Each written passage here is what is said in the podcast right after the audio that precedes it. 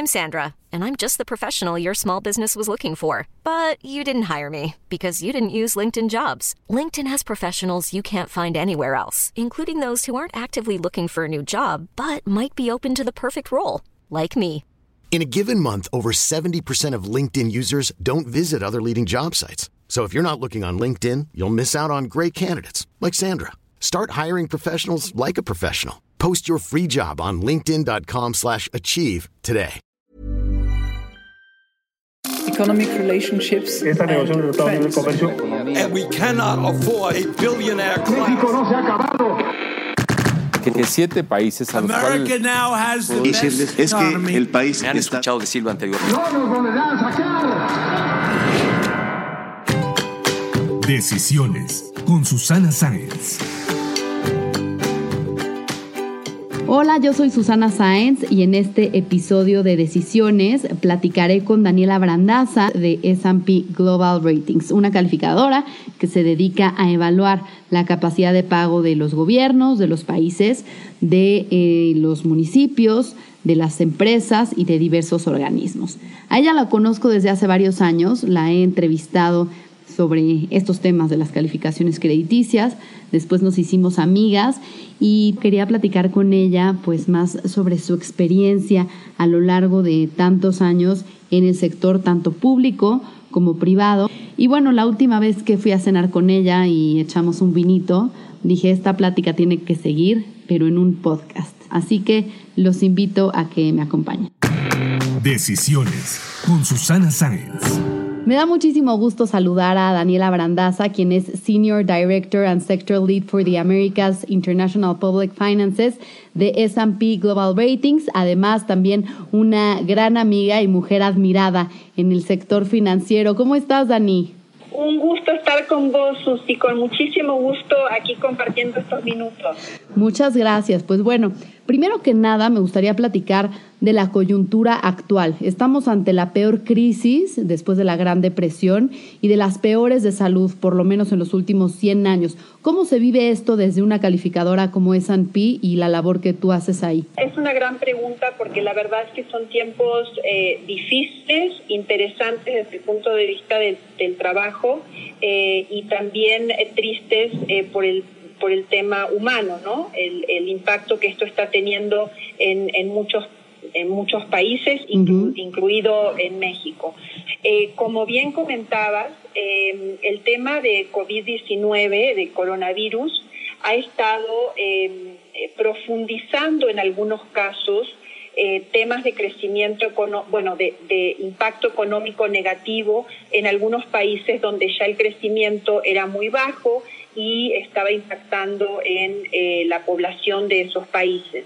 Entonces, eh, un primer punto que, que me gustaría eh, compartirte es esta, eh, cómo se profundizó a, a, través de las medidas que se implementaron eh, por, por, la pandemia todo este tema de recesión a nivel global, a uh -huh. nivel de los países desarrollados, eh, a nivel de los países eh, en vías de desarrollo o lo que se llaman emerging markets. Eh, y a esto además se suma el shock en los precios del petróleo, que toda, no, todavía no ha parado ese, esa dinámica negativa. Entonces, en algunos países eh, lo estamos viendo solamente de impacto a través de las medidas que se implementaron por la pandemia de COVID-19 y en otros países es como un doble shock. las medidas estas que efectivamente están eh, repercutiendo en la economía, en la demanda, en los trabajos de las personas. Por el otro lado, el tema de eh, la baja en el precio del petróleo, eh, que para algunos países es muy relevante desde el punto de vista de los ingresos que eso les representa a, a nivel de los ingresos fiscales. La verdad es que sí hay una preocupación importante respecto a cómo toda esta situación va a impactar en los ingresos que se van a poder transferir o se, o se generalmente se transfieren a estados y municipios en México. Uh -huh. Entonces es una situación muchísimo más severa que lo que hemos visto en, en, otros, eh, en otros procesos de decrecimiento de la economía o de este mismo la crisis de 2008-2009. en ese momento había recursos suficientes como para compensar en su totalidad una baja de transferencias federales a estados y municipios. En estos momentos creemos que hay eh, menos posibilidades que esos recursos eh, o esos fondos que, compensan a, los decrecimientos de participaciones eh, puedan estar presentes para, para poder contrarrestar lo que, lo que estamos eh, viendo de decrecimiento económico eh, en México. Justo eso, justo eso te quería preguntar, porque sabemos que llevas 17 años en esta calificadora, entonces, ¿te había tocado ver un panorama tan sombrío como este para México? Digo, ahorita mencionas la crisis del 2008, pero ¿ese ha sido lo más cercano? Estamos viendo dinámicas muy distintas eh, no solamente a nivel de los recursos disponibles para ser transferidos, sino también las prioridades que tiene eh, el gobierno federal en estos momentos no están orientados necesariamente a transferir recursos a los estados como habíamos visto en, años pasados. Entonces, estos eh, son como dos impactos también juntos y, sí nos preocupa porque generalmente en estos eh, momentos puede haber más presión para que eh, las eh, entidades federativas, los estados y municipios, tengan que endeudarse más. Hay que destacar que cuando nosotros hacemos comparaciones a nivel global, eh, en la mayoría de los casos en, México, no, los estados y los municipios no tienen niveles de endeudamiento alto. sin embargo, lo que vemos es que tienen presupuestos muy limitados para poder endeudarse en, forma significativa. También es cierto que la debilidad es que tampoco generan lo suficiente como para endeudarse mucho. Y ese es un problema especialmente cuando eh, hay periodos de, de, crecimiento económico o de recesión eh, como que estamos viviendo actualmente. ¿Cómo lo compararías con la crisis de la influenza, que digo, fue un tema eh, mucho más local y fue un periodo mucho más corto, pero es algo, digamos, parecido en términos de salud, ¿no? Sí y no, te diría. A ver, en términos generales y desde el punto de vista financiero, primero que fue un periodo mucho más corto que duró el, eh, digamos, esta crisis sanitaria. Eh, entonces no hubo eh, una repercusión muy de largo plazo. Lo que estamos viviendo ahora sí es mucho más severo porque eh, el periodo que se calcula que esta situación o las medidas como resultado de la pandemia, la duración que, que tengan, esto sí ya es, ha sido más largo, ¿no?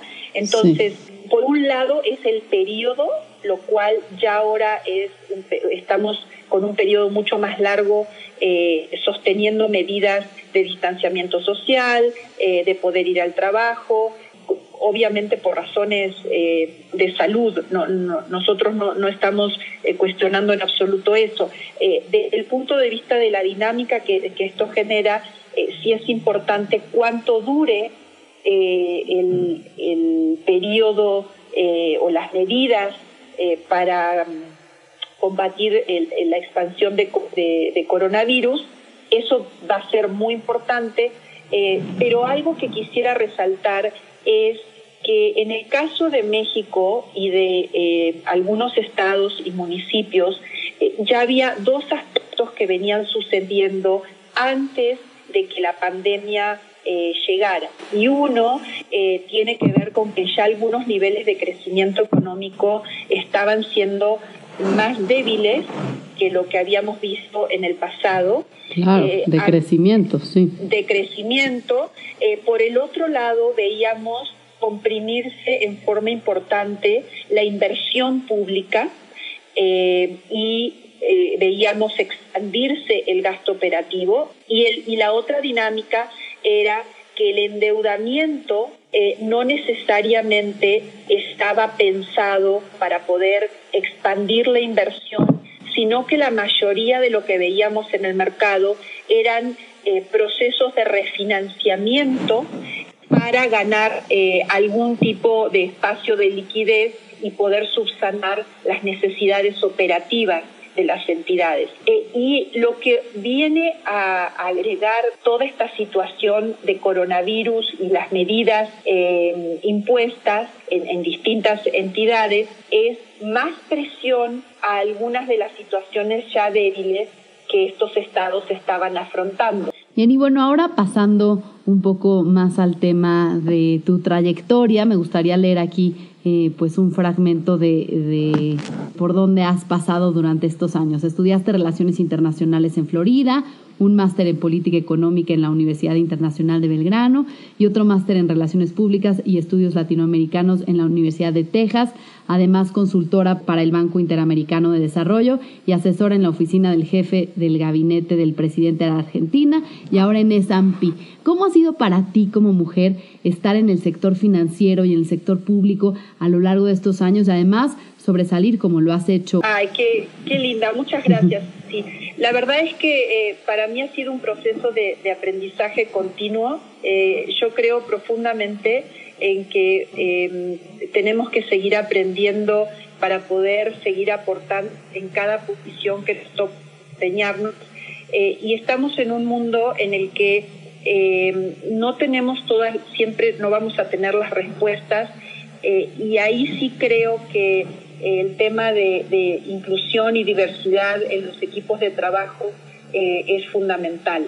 Entonces, para mí, la verdad es que primero he tenido el privilegio eh, de poder trabajar en, en, México, poder haber, haber recorrido eh, por mi trabajo todos los estados de este país y municipios eh, muy chiquititos que, que a veces eh, la verdad es que uno sigue aprendiendo muchísimo en, en esos lugares eh, remotos en algún estado. Uh -huh. Entonces, eh, soy una profunda agradecida de cada una de las oportunidades uh -huh. que he tenido en, en, en, México, en Argentina, en Estados Unidos, eh, y espero que lo próximo que venga este, siga siendo eh, igual o con, más desafíos y, lo que yo pueda aportar en cada lugar, este, siempre estoy muy agradecida. Este, yo creo que una de las cosas que a veces eh, como generalizamos, eh, creo que hay, eh,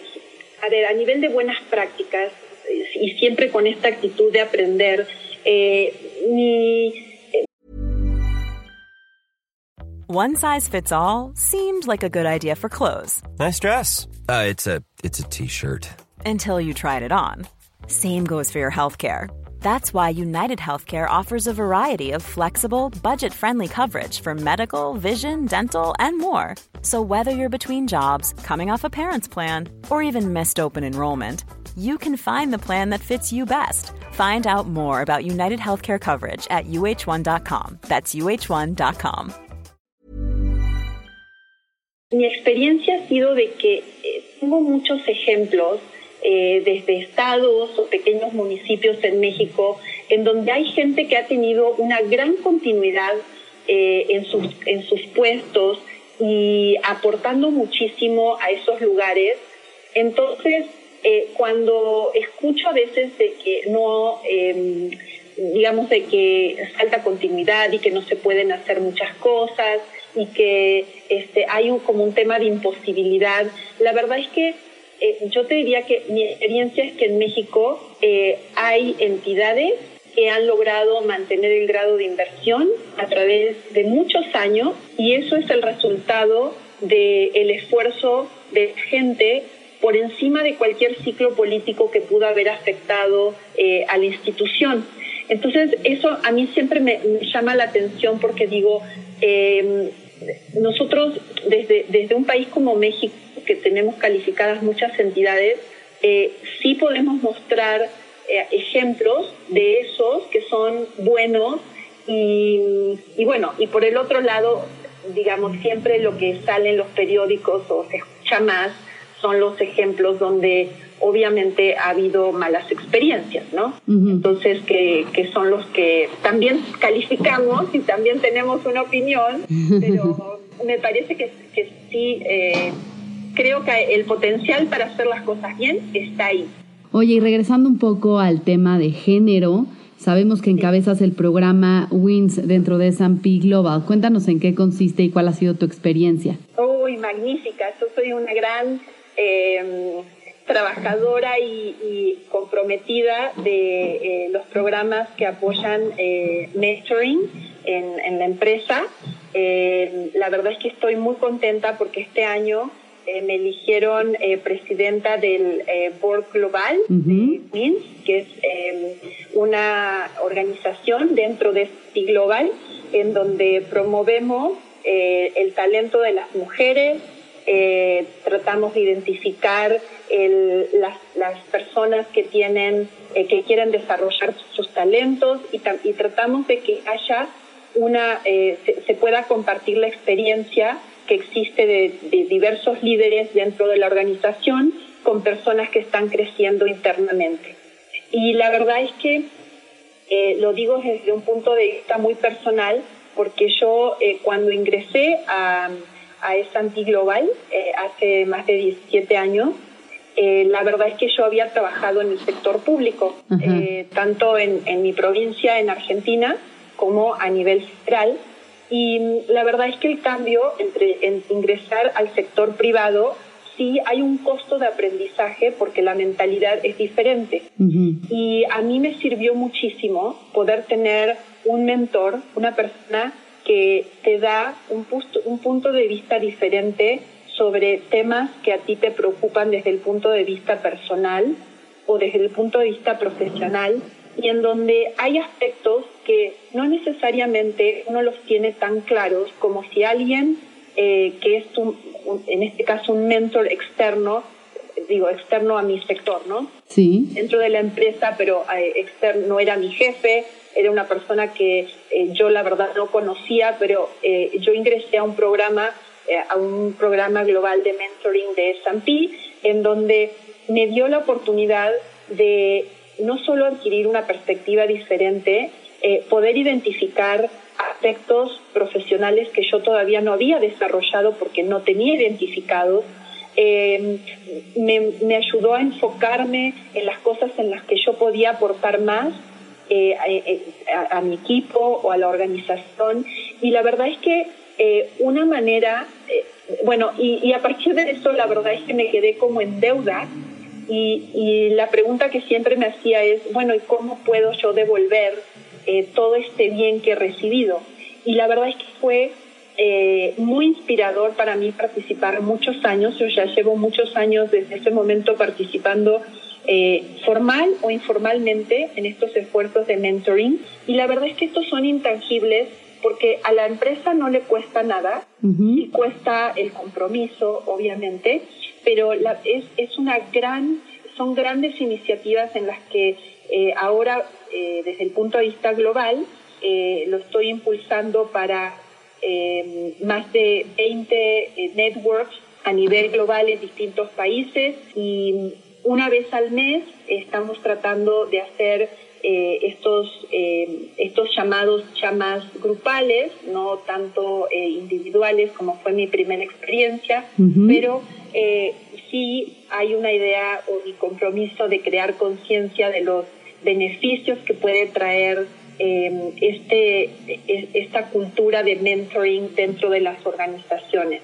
Pues es un compromiso importante regresar un poco de lo que tú recibiste, pero pues también es organizar tus tiempos porque esto es, eh, además de la chamba, y eres mamá y eres esposa y también necesitas tiempo para ti, ¿no? Totalmente. La verdad es que, mira, eh, es, es, es, es algo que lo tienes que incorporar como parte de tu dinámica sí te aporta eh, y sí te ayuda muchísimo eh, a poner perspectiva a los esfuerzos profesionales que uno hace, eh, inclusive em, desde el punto de vista personal también es em, muy reconfortante porque, digamos, más que verlo como un trabajo, te diría que es algo que hoy veo como muy inspirador porque en, esta, en estos esfuerzos son para tener un, camino de crecimiento. Entonces, esa parte es la que es más reconfortante y no necesariamente eh, hay que verlo como un trabajo, como un reporte. Al final del día, eh, digamos, es, es un tiempo que te dedicas a ti y le dedicas a un profesional dentro de tu organización o inclusive este, me ha tocado a veces hacer mentoring de personas que eh, o son eh, mis amigas eh, o, este, o mi esposo. Ay, qué bien. Oye, me voy a apuntar a esa lista. Pero la verdad es que es muy, es muy reconfortante y creo profundamente en el poder del mentoring. Eh, para, para, crecer tanto personal como profesionalmente. Por otro lado, ante la emergencia global que estamos viviendo por el COVID-19, eh, sabemos que van a cambiar mucho los esquemas de trabajo, permitiendo más el home office. Y quizá crees que de esta manera se dé la oportunidad a que más mujeres que son mamás sigan en el medio y contribuyan así a la equidad de género. Definitivamente, la verdad es que, eh, digo, antes del, de la pandemia, antes del COVID, eh, nosotros en, en S&P teníamos el gran privilegio, diría, de mm, haber tenido la oportunidad de trabajar desde casa y de horarios flexibles. Y creo que ese es un, una, un área de oportunidad eh, que el tema de horarios flexibles para las mujeres o de em, eh, trabajar desde la casa eh, tiene que ser visto más como una oportunidad que como un beneficio en el que hay un perjuicio para, la, eh, para las empresas. En realidad, el compromiso que muestran las mujeres para eh, cuando una empresa o cuando una institución le da todas esas facilidades, yo creo que es infinito. Eh, entonces, la verdad es que sí, estas, estas, eh, estos beneficios eh, para que pueda utilizarse mejor el talento, bueno, el talento de las mujeres, de muchas mujeres que estudian, de muchas mujeres que son mamás, esposas, cuidan a sus familias. Eh, la verdad es que eh, explorar esta posibilidad de eh, horarios flexibles, trabajar desde la casa, puede aumentar significativamente la productividad en algunos sectores. Sí hay una necesidad a nivel global de replantear eh, cómo es que se va a dar eh, a utilizar mejor el talento de las mujeres, cómo es que las empresas van a reconocer que se están perdiendo oportunidades muy valiosas de utilizar ese talento cuando no tienen estos esquemas o cuando hay eh, a lo mejor un unconscious bias o una, este, una idea de que eh, no, de que las mujeres no lo, no lo van a poder hacer o que no van a poder hacer un buen delivery de, de lo que se espera. Obviamente hay puestos que eh, requieren la presencia física, eso se entiende, ¿no? Uh -huh. Pero hay un espacio enorme en muchas organizaciones de visualizar el talento que hay en muchas mujeres que hoy a lo mejor están eh, sin, sin utilizar lo que saben en sus casas porque no hay la suficiente flexibilidad en las organizaciones. Un mensaje final que nos quieras compartir a lo largo de tu trayectoria en el mundo financiero, en, en la gestión pública. Yo, le, yo diría que siempre hay oportunidades. Eh, creo que eso es algo que a lo largo de, de toda mi carrera en, en los lugares donde me ha tocado desempeñarme, aún en los momentos donde eh, había obstáculos, había impedimentos. Eh, creo que siempre hay oportunidades y que mm, hay una parte de responsabilidad que tenemos las mujeres de mm, empoderarnos a nosotras mismas para decir si se puede. Totalmente. Eh, entonces me parece que hay, yo les diría que, que hay un, el mensaje optimista y que siempre este, me repito cuando a veces no es tan fácil y todo se ve muy negro, eh, que siempre pido poder tener la sabiduría de, de, ver cuál es la siguiente oportunidad y cuál y cómo la puedo aprovechar. Entonces, creo que siempre hay oportunidades y creo que profundamente en el talento que tienen las mujeres para salir adelante. Pues muchas felicidades, Dani, por esta trayectoria y este ejemplo para todas las mujeres. Me encanta platicar con gente como tú. Gracias por tu tiempo y pues seguiremos platicando porque hay muchos temas de agenda. Encantada de la vida como siempre y este un saludo a todos los que te escuchan. Si te gustó este podcast, recuerda suscribirte a Decisiones con Susana Sáenz en Spotify y Apple Podcast. También a mi canal de YouTube, Susana Sáenz Arelle. Y si tienes propuestas de gente que te gustaría que entrevistara, temas o preguntas, lo puedes hacer a través de mis redes sociales. En Instagram y en Twitter me encuentras como arroba susaenz y en Facebook diagonal susaenz3.